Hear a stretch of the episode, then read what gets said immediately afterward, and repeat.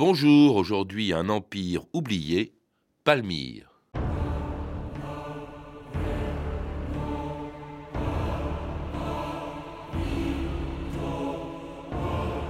Et vous, rue de Palmyre, forêt de colonnes dans l'immensité du désert, qu'êtes-vous devenu? Holderlin.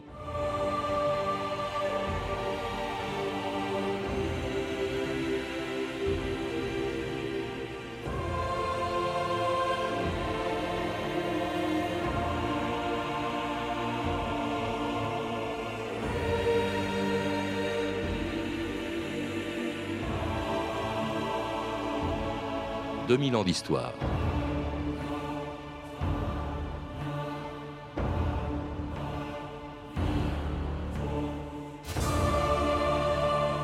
Lorsqu'au XVIIe siècle, les premiers voyageurs européens ont découvert ces ruines, Palmyre n'était plus qu'un village perdu quelque part au milieu du désert syrien. Et personne n'aurait pu imaginer que 14 siècles plus tôt, cette oasis était un empire. Il n'en restait plus que les temples et les tombeaux d'une ville qui avait été une des cités les plus prospères de son temps, à l'extrémité orientale de l'Empire romain auquel elle avait été annexée, jusqu'au règne d'une des femmes les plus célèbres de l'Antiquité. Devenue reine de Palmyre après l'assassinat de son mari en 267, Zénobie avait décidé de rendre à son royaume la puissance, le faste et la grandeur qu'il avait avant de devenir une province romaine. Que regardes-tu, Zénobie? Les dunes sont d'or au soleil couchant. Dans le désert, le temps est un mot sans aucun sens. Ces ruines sont les vestiges d'une de nos anciennes cités. Le sable l'a englouti. À qui appartenaient ces tombeaux Aux anciens rois et chefs de Palmyre. Eux aussi aimaient le soleil et la vie.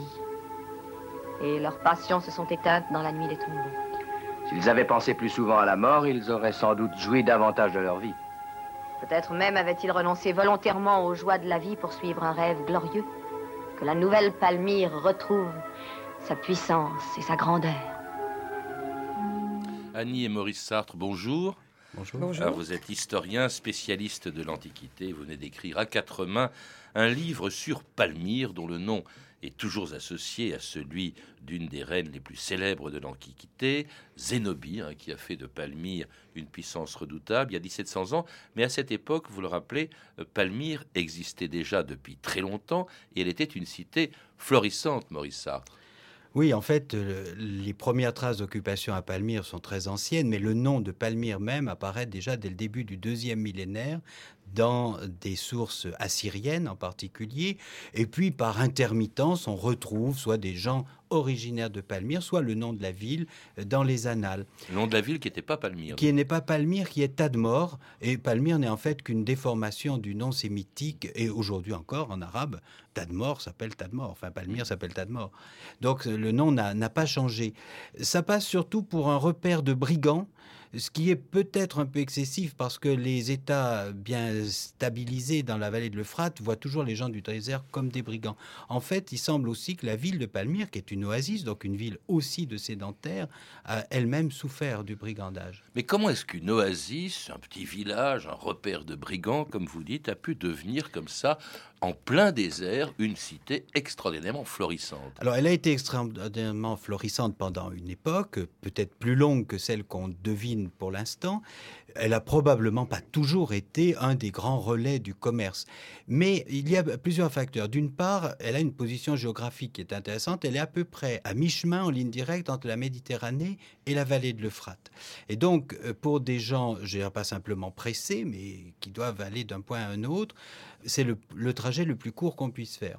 D'autre part, il y a sur place de l'eau, même si cette eau n'est pas bonne, elle est sulfureuse, mais pour les cultures, c'est suffisant. Et puis surtout, à proximité, il y a des montagnes où il y a des pâturages et où on peut faire de l'élevage de chameaux. Et pour faire du commerce de caravanes, les chameaux sont indispensables. Alors c'est devenu une plaque tournante du commerce dans l'Antiquité à un moment donné. C'est par là que transitait une bonne partie euh, du commerce qui se faisait entre l'Asie et l'Europe. D'ailleurs, je crois même que Palmyre était connu en Chine, Palmyre par lequel transitait justement notamment la soie qui allait vers l'Europe. Absolument, on a trouvé à Palmyre beaucoup de soie chinoise, y compris de la soie, des étoffes commandées par les palmyréniens expressément, puisqu'il y a sur certaines soies dont on sait qu'elles sont tissées en Chine des motifs qui n'ont rien de chinois, comme par exemple des chameaux euh, se reposant sous des palmiers, sur des cartons envoyés par les palmyréniens. Et puis beaucoup de produits hein, qui ont fait de, de Palmyre. C'est une belle formule, euh, je crois, d'un historien qui s'appelait Ville, qui, qui appelait euh, Palmyre la Venise des sables. Oui, c'est une belle pas manière. un port, mais c'est un port sur terre, dans le désert. Oui, c'est un port du désert. Un, un, autre livre porte ce titre, Le port du désert. En réalité, c'est par là qu'arrivent toutes les marchandises qui viennent par la Mésopotamie, par la Babylonie, où les Palmyréniens disposent de relais. On sait qu'ils ont des relais jusqu'à Bahreïn, par exemple, à un moment donné. Mais euh, ça, c'est la grande époque, j'allais dire, c'est le commerce est bien attesté à l'époque romaine, c'est-à-dire à, l'époque où la, la, ville est romaine. Mais elle est déjà riche avant, puisque l'on sait qu'à la fin du 1er siècle, en 41 avant Jésus-Christ, Marc-Antoine, qui a besoin de faire du butin, lance son armée sur Palmyre pour la piller, et parce qu'il sait qu'il trouvera là des richesses. Alors ces richesses, elles font la fortune des grandes familles de, de Palmyre qui construisent des édifices dont on a retrouvé les beaucoup de tombeaux à Nissartre qui ont intrigué tous les premiers voyageurs qui ont découvert euh, Palmyre. C'est un peu comme... Il y avait le culte des morts, un peu comme en Égypte. Alors, pas exactement comme en Égypte. C'est vrai que les Palmyréniens euh, momifiaient en partie leurs euh, leur morts, mais d'une manière beaucoup plus sommaire. On les enveloppait dans du bitume et ensuite euh, dans des bandelettes euh, faites avec des tissus de récupération et on habillait les morts euh, lors de l'inhumation. Mais euh, ces tombeaux sont en effet ce qu'il y a de plus spectaculaire lorsqu'on arrive à Palmyre. Tous les voyageurs les, les signalent et encore aujourd'hui, lorsqu'on arrive à Palmyre, ce qui frappe en premier lieu le visiteur, ce sont ces grandes tours funéraires qui sont un des aspects des tombeaux, car il y a les tours funéraires, mais il y a aussi des tombeaux souterrains qu'on appelle des hypogées, et il y a des temples funéraires. Donc il y a au moins trois séries de, tombeaux différents, et ces tombeaux, euh, dans la mesure où les inscriptions qui sont gravées au-dessus des portes le, nous l'apprennent, sont les tombeaux des grandes familles de Palmyre qui euh, se font construire ces édifices. Est-ce qu'on sait quelles étaient les institutions de Palmyre? Dans votre livre, Annie et Maurice Sartre, vous parlez de cités qui fonctionnaient un peu comme les cités grecques avant l'arrivée des Romains. Alors je crois qu'il faut, il faut, il faut distinguer deux périodes. Palmyre, qui euh, n'a jamais été un royaume, il faut autant le dire tout de suite, ni au deuxième millénaire, ni au premier. Pas plus que Zénobie, comme pas je plus, a été une reine. Pas non. plus qu'à l'époque de Zénobie. Zénobie, on le dira tout à l'heure, a été reine, mais elle n'est pas reine de Palmyre. Donc Palmyre n'a jamais été un royaume, mais les Palmyréniens se nomment eux-mêmes, on le sait par des textes, sur la communauté des Palmyréniens. Donc il y a des institutions avant même l'annexion à Rome. À partir de 19 de notre ère, la cité, la ville est annexée par Rome, ça devient une ville de l'Empire romain et à des une ville arabe, hein, c'est une population arabe. Il y a une population mixte qui est à la fois arabe araméenne pour l'essentiel, mais qui est largement euh, acculturée aussi. Et donc la ville se dote peu à peu des institutions tout à fait classiques de l'ensemble des villes de la partie orientale de l'Empire romain. C'est à ce titre-là qu'on peut dire qu'elle a les institutions d'une cité grecque. Il y a un conseil, il y a des magistrats, il y a un ganagoranum, il y a un, un gymnasiarque. Les institutions de Palmyre ne sont pas différentes euh, des cités grecques de Syrie ou d'Asie mineure, par exemple donc à l'extrémité orientale de l'Empire romain dont Palmyre devient une province et même une ville frontière, et face au principal ennemi de Rome dans la région, la Perse sassanide, dont les rois Ardachir et Chapour allaient menacer au IIIe siècle les provinces orientales de Rome. Nous allons faire de la Perse la plus forte royauté d'Orient. Un messager du roi Sapor est arrivé de Perse à l'instant. Où est-il? Dans mes appartements. Le roi Sapor en personne sera à la tête de ses cohortes. Et sa victoire sera triomphale. Sur un signe de toi, il sera prêt pour attaquer Palmyre.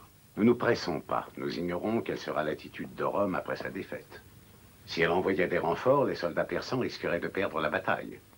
Le roi Sapor est puissant. Et ses cohortes sont déjà en marche. Que peut faire la valeur si nos soldats ne sont pas en nombre pour arrêter les hordes asiatiques?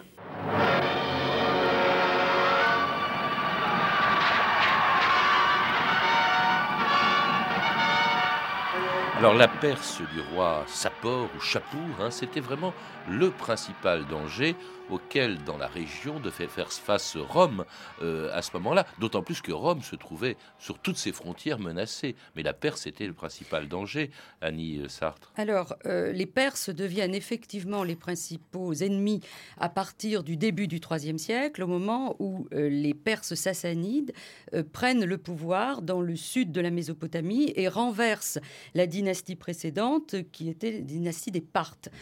les Romains avaient entretenu avec les Parthes des relations conflictuelles, mais qui n'avaient jamais été extrêmement euh, destructrices pour l'Empire romain. En revanche, avec les Perses, la situation change du tout au tout. Ils rentrent dans l'Empire, ils passent le Frat, ils ravagent les cités de, et les villes de Syrie du Nord et euh, menacent en même temps le commerce. Ils infligent à Rome une déroute effroyable. Jamais on n'a vu ça. Un empereur valérien qui est capturé et dont on ne sait jamais ce qu'il est devenu capturé par les Perses. exactement. Alors, euh, on a quelques informations données par les sources littéraire sur euh, euh, Valérien qui partageait le pouvoir avec son fils Galien. Galien était resté en Occident, Valérien était venu en Orient. Et Valérien est écrasé, effectivement, par les Perses. Il est capturé et on ne sait jamais exactement ce qu'il est devenu. On a un relief, un bas-relief qui a été retrouvé en Mésopotamie où on voit l'empereur romain au pied du cheval de l'empereur perse. Et les sources disent qu'il aurait été évidemment emmené en Mésopotamie, qu'il aurait été mis à mort, qu'il aurait servi d'esclave. D'autres disent qu'on l'aurait écorché et qu'on aurait suspendu sa peau teinte en rouge dans le palais pour en effrayer les visiteurs. Alors ça, c'est en 259. Et qu'est-ce qui va finalement sauver Rome en battant les Perses? Eh bien, c'est le roi de Palmyre, je ne sais pas comment il faut l'appeler, Maurice Sartre, qui s'appelait Odeinat.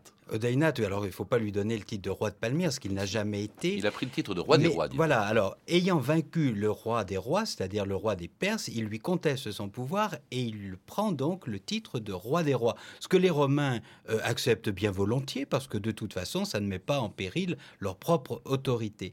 Et après que Valérien donc, a été capturé euh, par les Perses, c'est Odeinat qui chasse les Perses de Syrie, qui les poursuit peut-être même jusqu'à euh, Ctésiphon, leur capitale, en Mésopotamie, et il apparaît donc comme une sorte de sauveur de la Syrie, ce qui fait que l'empereur Galien lui accorde un certain nombre de titres qui n'en font pas pour autant ni un roi, ni un prince, ni quoi que ce soit.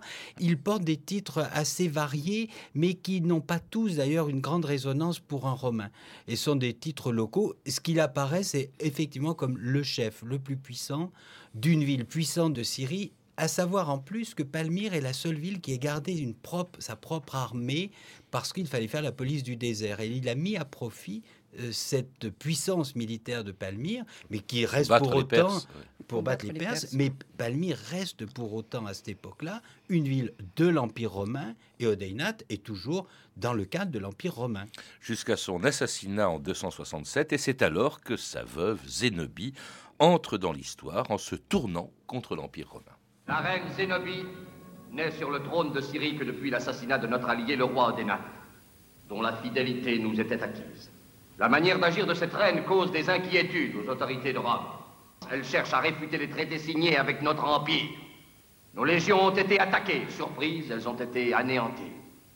Et leurs insignes, traînés dans le sable, enfouis dans le désert. Sa folle ambition, la révolte qu'elle suscite, doit être étouffée sans retard. Alors Zénobie, c'est le nom le plus connu de l'histoire de Palmyre, c'est presque le seul d'ailleurs que l'on euh, retienne, Annie Sartre. D'où venait-elle? C'était donc la femme d'Odeinat. On pense même que c'est peut-être elle qui a assassiné son mari. Oui, c'est évidemment. Mais on ne sait pas du tout, en fait, pour quelle raison Odeinat et son fils Ayran, son fils aîné Ayran, ont été assassinés peut-être par euh, sur ordre de l'empereur de Rome qui voyait peut-être dans Odeinat euh, une, menace, un, usurpateur mm. potentiel, ce qu'a fait effectivement Zénobie par la suite. Alors Zénobie, c'est peut-être la deuxième femme d'Odeinat. Elle lui a donné d'autres enfants, un certain Wabalat, qui à la mort de son mari, donc elle voit comme le successeur évidemment d'Odeinat, qui est encore très jeune, et elle permet à ce fils de prendre les titres de son père, dans la mesure où elle aussi hérite de ce titre de reine, comme Odainat était roi des rois. Mais pour autant, il n'y a pas non plus de royaume à l'époque de Zénobie. Elle assume simplement la succession. Alors, on ne sait pas euh, quelle est son origine.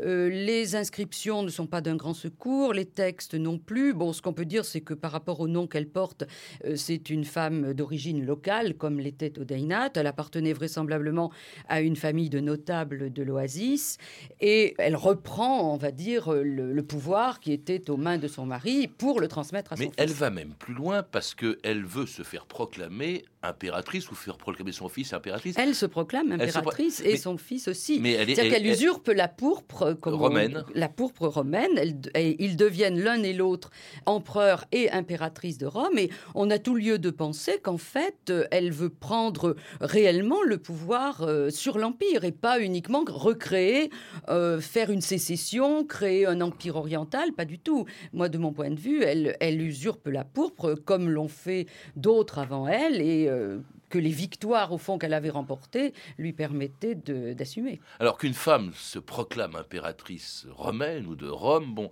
c'est quand même c'est plutôt rare. Ce qui l'est moins, c'est que on oublie souvent, Maurice Sartre, il y a eu des empereurs originaires de la même région à oui, Rome. D'abord, il y a eu plusieurs impérateurs, empereurs, pardon, euh, syriens. Il y en a eu un peu de temps euh, avant elle, Philippe l'Arabe qui est originaire de la province d'Arabie, euh, donc tout près de, Palmyre. il y en a un autre, d'Emez, qui est une ville à 100 km de Palmyre, euh, Uranius Antoninus. Et puis il y a eu une grande famille de la même ville d'Emez qui a donné non pas alors des empereurs directement, mais par leur grand-mère qui était une femme d'Emez, la femme de Septime Sévère, euh, Julia Domna, il y a des empereurs qu'on peut appeler syriens, Elagabal et Alexandre Sévère au début du IIIe siècle. Et Zénobie vous, vous étonniez qu'elle se proclame impératrice, une femme. En réalité, elle proclame son fils et elle. Donc, elle est la mère de l'empereur, donc elle est impératrice de la même manière qu'elle était reine parce qu'elle était à la fois l'épouse d'un roi des rois et la mère d'un roi des rois. Donc, euh, il y a eu comme ça une vingtaine ou une trentaine d'usurpateurs en 30 ans. Donc, euh, alors, elle se proclame impératrice, mais à Rome, on n'est pas du tout d'accord. D'abord, on va désigner un nouvel empereur euh, qui sera Aurélien. Et puis surtout, on reproche à cette femme de vouloir faire de Palmyre un véritable empire en s'emparant de toutes les possessions romaines d'Orient, et notamment du poumon un peu de Rome, c'est-à-dire l'Égypte. L'Égypte qu'elle réussit à rattacher à Palmyre. Oui, alors euh, effectivement, elle essaie de se faire reconnaître au fond dans les autres provinces, parce que euh, elle est à Palmyre, et Palmyre, son rayonnement, malgré tout, est limité. Donc elle entame effectivement une conquête euh, de plusieurs provinces orientales, en commençant par la Syrie. Les armées d'Enobi vont descendre en direction de l'Arabie, vont prendre la, capitale de l'Arabie, Bosra. On a des inscriptions qui euh, nous rappellent ce fait, où les armées palmyréniennes ont détruit le temple de la troisième Cyrénaïque, la légion euh, qui était cantonnée à Bosra. Ensuite, euh, ils sont descendus en Égypte, où là, ils, voilà, où, évidemment, là, ils ont menacé l'approvisionnement de, de, Rome, et où ils avaient probablement des appuis, car il y avait des communautés palmyréniennes installées en Égypte. Et puis, à la suite de cela, ils sont remontés vers le nord et, après Antioche, ont investi une partie de l'Asie mineure. C'est-à-dire la, Cappadoce, c'est-à-dire voilà, jusqu'à Ankara, jusqu'à Ankara actuellement. Alors évidemment, réaction de Rome, du nouvel empereur euh, Aurélien, qui contre-attaque, qui va attaquer les euh, Palmyréniens euh, et battus à Antioche, et puis Zénobie va tenter de s'enfuir. Ça a duré finalement peu de temps, ses ambitions. Elle s'enfuit à d'autres chameaux hein, avec son fils, et puis elle est capturée au bord de l'Euphrate par les légions d'Aurélien. Vous êtes les maîtres ici. Je ne suis plus qu'une prisonnière. Nous avons reçu l'ordre de te conduire à Rome et de partir demain matin à l'aube. Pour aller subir l'humiliation de figurer en personne dans ton triomphe. Hélas, c'est une dure loi, Zénobie. Mais il faut s'y résigner si tels sont les ordres de Rome.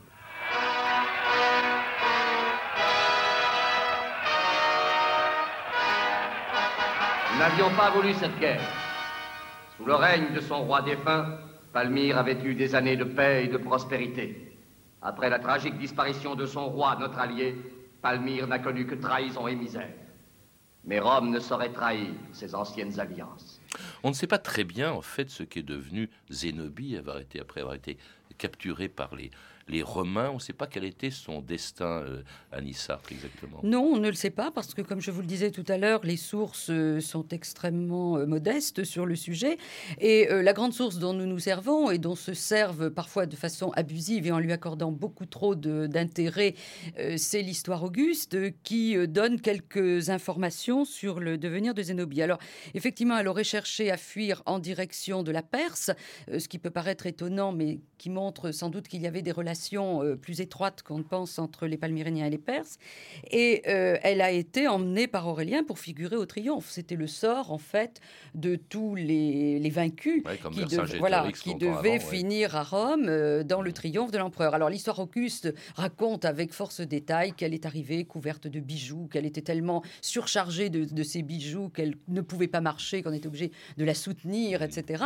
Et bon, on le croit volontiers si, si, si effectivement elle a figuré au triomphe, parce que quand on voit les bas-reliefs euh, représentant des femmes de Palmyre à peu près à la même époque, elles sont absolument surchargées de bijoux, de perles, de colliers, de bracelets, de bagues, etc. On peut imaginer que Zénobie, effectivement, leur ressemblait. On dit que Rome leur est épargné, les Romains leur est épargné, qu'on leur ait laissé vivre tranquillement, C'est ce passer sa retraite à Tivoli. C'est ce qu'on dit. On dit qu'Aurélien l'aurait épousé, qu'une de ses filles aurait épousé un fils d'Aurélien. Enfin, vous savez, c'est toute la mythologie qui s'est développée autour de cette femme qui, effectivement, a marqué, euh, pour deux ans de sa vie euh, ont marqué définitivement finalement l'histoire. C'est assez amusant. Beaucoup de légendes sur Zénobie. Qu'est devenu Maurice Sartre? Qu'est devenu Palmyre après cette défaite de Zénobie? Alors Palmyre a, subi évidemment d'abord un, premier siège qui ne s'est pas trop mal passé, c'est-à-dire que la ville n'a pas été détruite. Puis il y a eu une deuxième soulèvement et là les armées romaines ont détruit en partie la ville. Mais contrairement à ce que l'on pense, Palmyre a survécu et a même pas si mal que survécu que ça à ce désastre. Elle est restée d'abord une ville de l'Empire. Beaucoup de ruines d'ailleurs que l'on peut voir aujourd'hui à Palmyre sont postérieures. Sont, postérieures Il y a une légion qui s'y est installée avec, dans ce qu'on appelle le camp dioclétien. On a reconstruit des thermes, on a réparé des monuments. Et en fait, ce qui a ruiné Palmyre, c'est pas le soulèvement et l'attaque de l'armée d'Aurélien, c'est en fait un traité conclu à l'extrême fin du IIIe siècle entre Rome et les Perses qui concentre tout le commerce entre les deux empires beaucoup plus au nord dans la ville de Nizib. Et ce traité de 294, si j'ai bonne mémoire, lui, alors ruine le commerce de Palmyre, puisqu'on ne peut plus faire de commerce ailleurs. Le seul poste de douane, c'est Nizib. Or, Palmyre avait bâti sa fortune sur ce commerce de transit entre l'Orient et l'Occident. Et le site de Palmyre devient un évêché. On y a maintenant, on y a repéré au moins deux ou trois églises. Le site est habité euh, dans, et d'ailleurs c'est assez curieux de voir que les gens habitent les maisons du deuxième, du troisième siècle jusqu'au 9e, 10e siècle de notre ère. Les archéologues polonais ont découvert comme ça des stucs tombés sur des sols du 9e siècle et qui sont des stucs du 2e siècle. Donc la ville a dû rester presque intacte relativement longtemps. Mais ce n'est plus qu'une une oasis dans le désert pour un petit commerce local à la rigueur. Mais passant sous le contrôle de l'Empire byzantin, puis des Arabes qui arrivent au début du XVIIe siècle, qui rendent d'ailleurs à Palmyre son nom initial de Tadmor, puis ensuite il y a eu Qu'elle n'a jamais perdu son nom, si je peux vous attendre une minute. Dans les inscriptions araméennes, elle s'appelle Tadmor. Il n'y a que les Grecs qui l'appellent Palmyre. Alors après les Arabes, les Turcs, et puis après les Turcs, eh bien, c'est la France qui en 1918 euh, faisait de la Syrie et du Liban un mandat français, euh, à partir duquel, dans les années 30, partait une célèbre expédition automobile à destination de la Chine et qui allait passer par Palmyre, la Croisière jaune. 4 avril 1931, une réunion de savants, d'ingénieurs, d'artistes ira de Beyrouth à Pékin. Ce sera l'expédition Citroën Centre-Asie, la Croisière jaune. Montée sur les tours du château des Crates, construit au temps des croisades par Godefroy de Bouillon, les Syriens s'émerveillaient de voir partir vers l'inconnu de modernes pieds encore venus de France. Le dernier salut de la patrie. Palmyre, on t'aime, on t'admire, et pour toi soupire, ici tous les cœurs. Palmyre, ce qui nous attire, c'est ton beau sourire et ton air moqueur. Tous on gardera toujours le souvenir d'un beau séjour. Grâce à toi, y a pas d'erreur. On a vécu comme des empereurs. Palmyre, on t'aime, on t'admire. Et c'est ton bon cœur qui nous a tous porté bonheur. Palmyre, on t'aime, on t'admire. Et pour toi soupire, ici tous les cœurs. Palmyre. Je vous ai vu beaucoup sourire et même rire, hein. Annie et Maurice Sartre. Hein, vous l'avez jamais entendu, vous qui connaissez jamais. Palmyre sur le bout des doigts Jamais. Non. Alors ça, c'est une chanson de 1929, hein, beaucoup moins romantique oui, que- le récit que faisaient tous les voyageurs qui ont, européens qui ont redécouvert Palmyre à partir du XVIIe siècle. Ils ont mis beaucoup de temps, Annie Sartre, avant de redécouvrir dans le désert, dans le sable, cette oasis qui avait été un empire autrefois. Oui, alors on, savait où était Palmyre, on connaissait Palmyre, à la différence de Petra, dont on avait complètement perdu euh, l'accès euh, jusqu'à sa redécouverte au 19e siècle. Palmyre, on savait où c'était, mais on n'osait pas y aller parce que euh, le désert était difficile à traverser. Il y avait des bédouins pillards, il y avait des de voyageurs, et euh, donc on hésitait vraiment. Alors on sait que au XIIe siècle, il y aurait peut-être eu un rabbin espagnol, le Benjamin Tudel, qui serait allé à Palmyre, mais on doute un peu de la réalité de ce voyage. Et en fait, les premiers vraiment à redécouvrir Palmyre, ce sont des marchands anglais qui ont entendu dire euh, à Alep qu'il y avait une possibilité de se rendre à Palmyre, qui montent une expédition en 1678.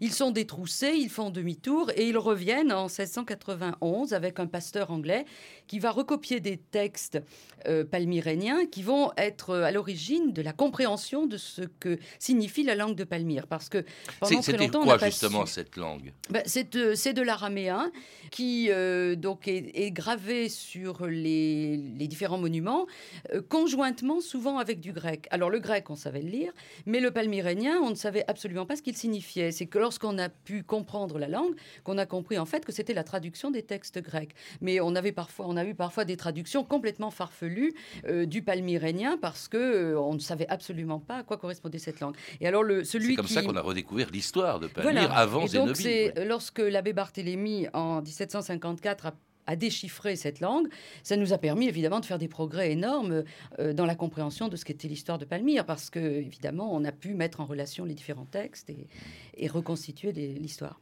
À quoi ça ressemble, vous qui y êtes souvent allé Et qu'est-ce qui reste encore à découvrir à Palmyre? Ces ruines sont magnifiques quand on les voit en photo dans votre livre ou dans un autre beau livre que je citerai tout à l'heure. C'est extraordinaire, c'est magnifique, Palmyre. Alors, ce qui reste à découvrir, d'abord, euh, une grande partie de la ville. Car la ville que voient aujourd'hui les voyageurs, les touristes, disons, c'est la ville d'époque romaine. C'est un quartier qui a été construit entre le début du deuxième siècle et le milieu du troisième siècle. Mais on vient maintenant de découvrir tout un quartier beaucoup plus ancien qu'on est en train de fouiller au sud de la ville et qui double la superficie de Palmyre. Bien entendu, il y a encore beaucoup de tombeaux à découvrir. Il y en a qui sont repérés mais pas fouillés. Et puis il y a à fouiller et à repérer encore beaucoup de caravansérails autour de la ville parce que les caravanes ne passaient pas dans la ville. Il ne s'agissait pas de venir polluer. Il y avait un aspect un peu écologique, si vous voulez, mais aussi fiscal. Et donc il y a beaucoup de caravansérails un peu partout et dans la Palmyraine.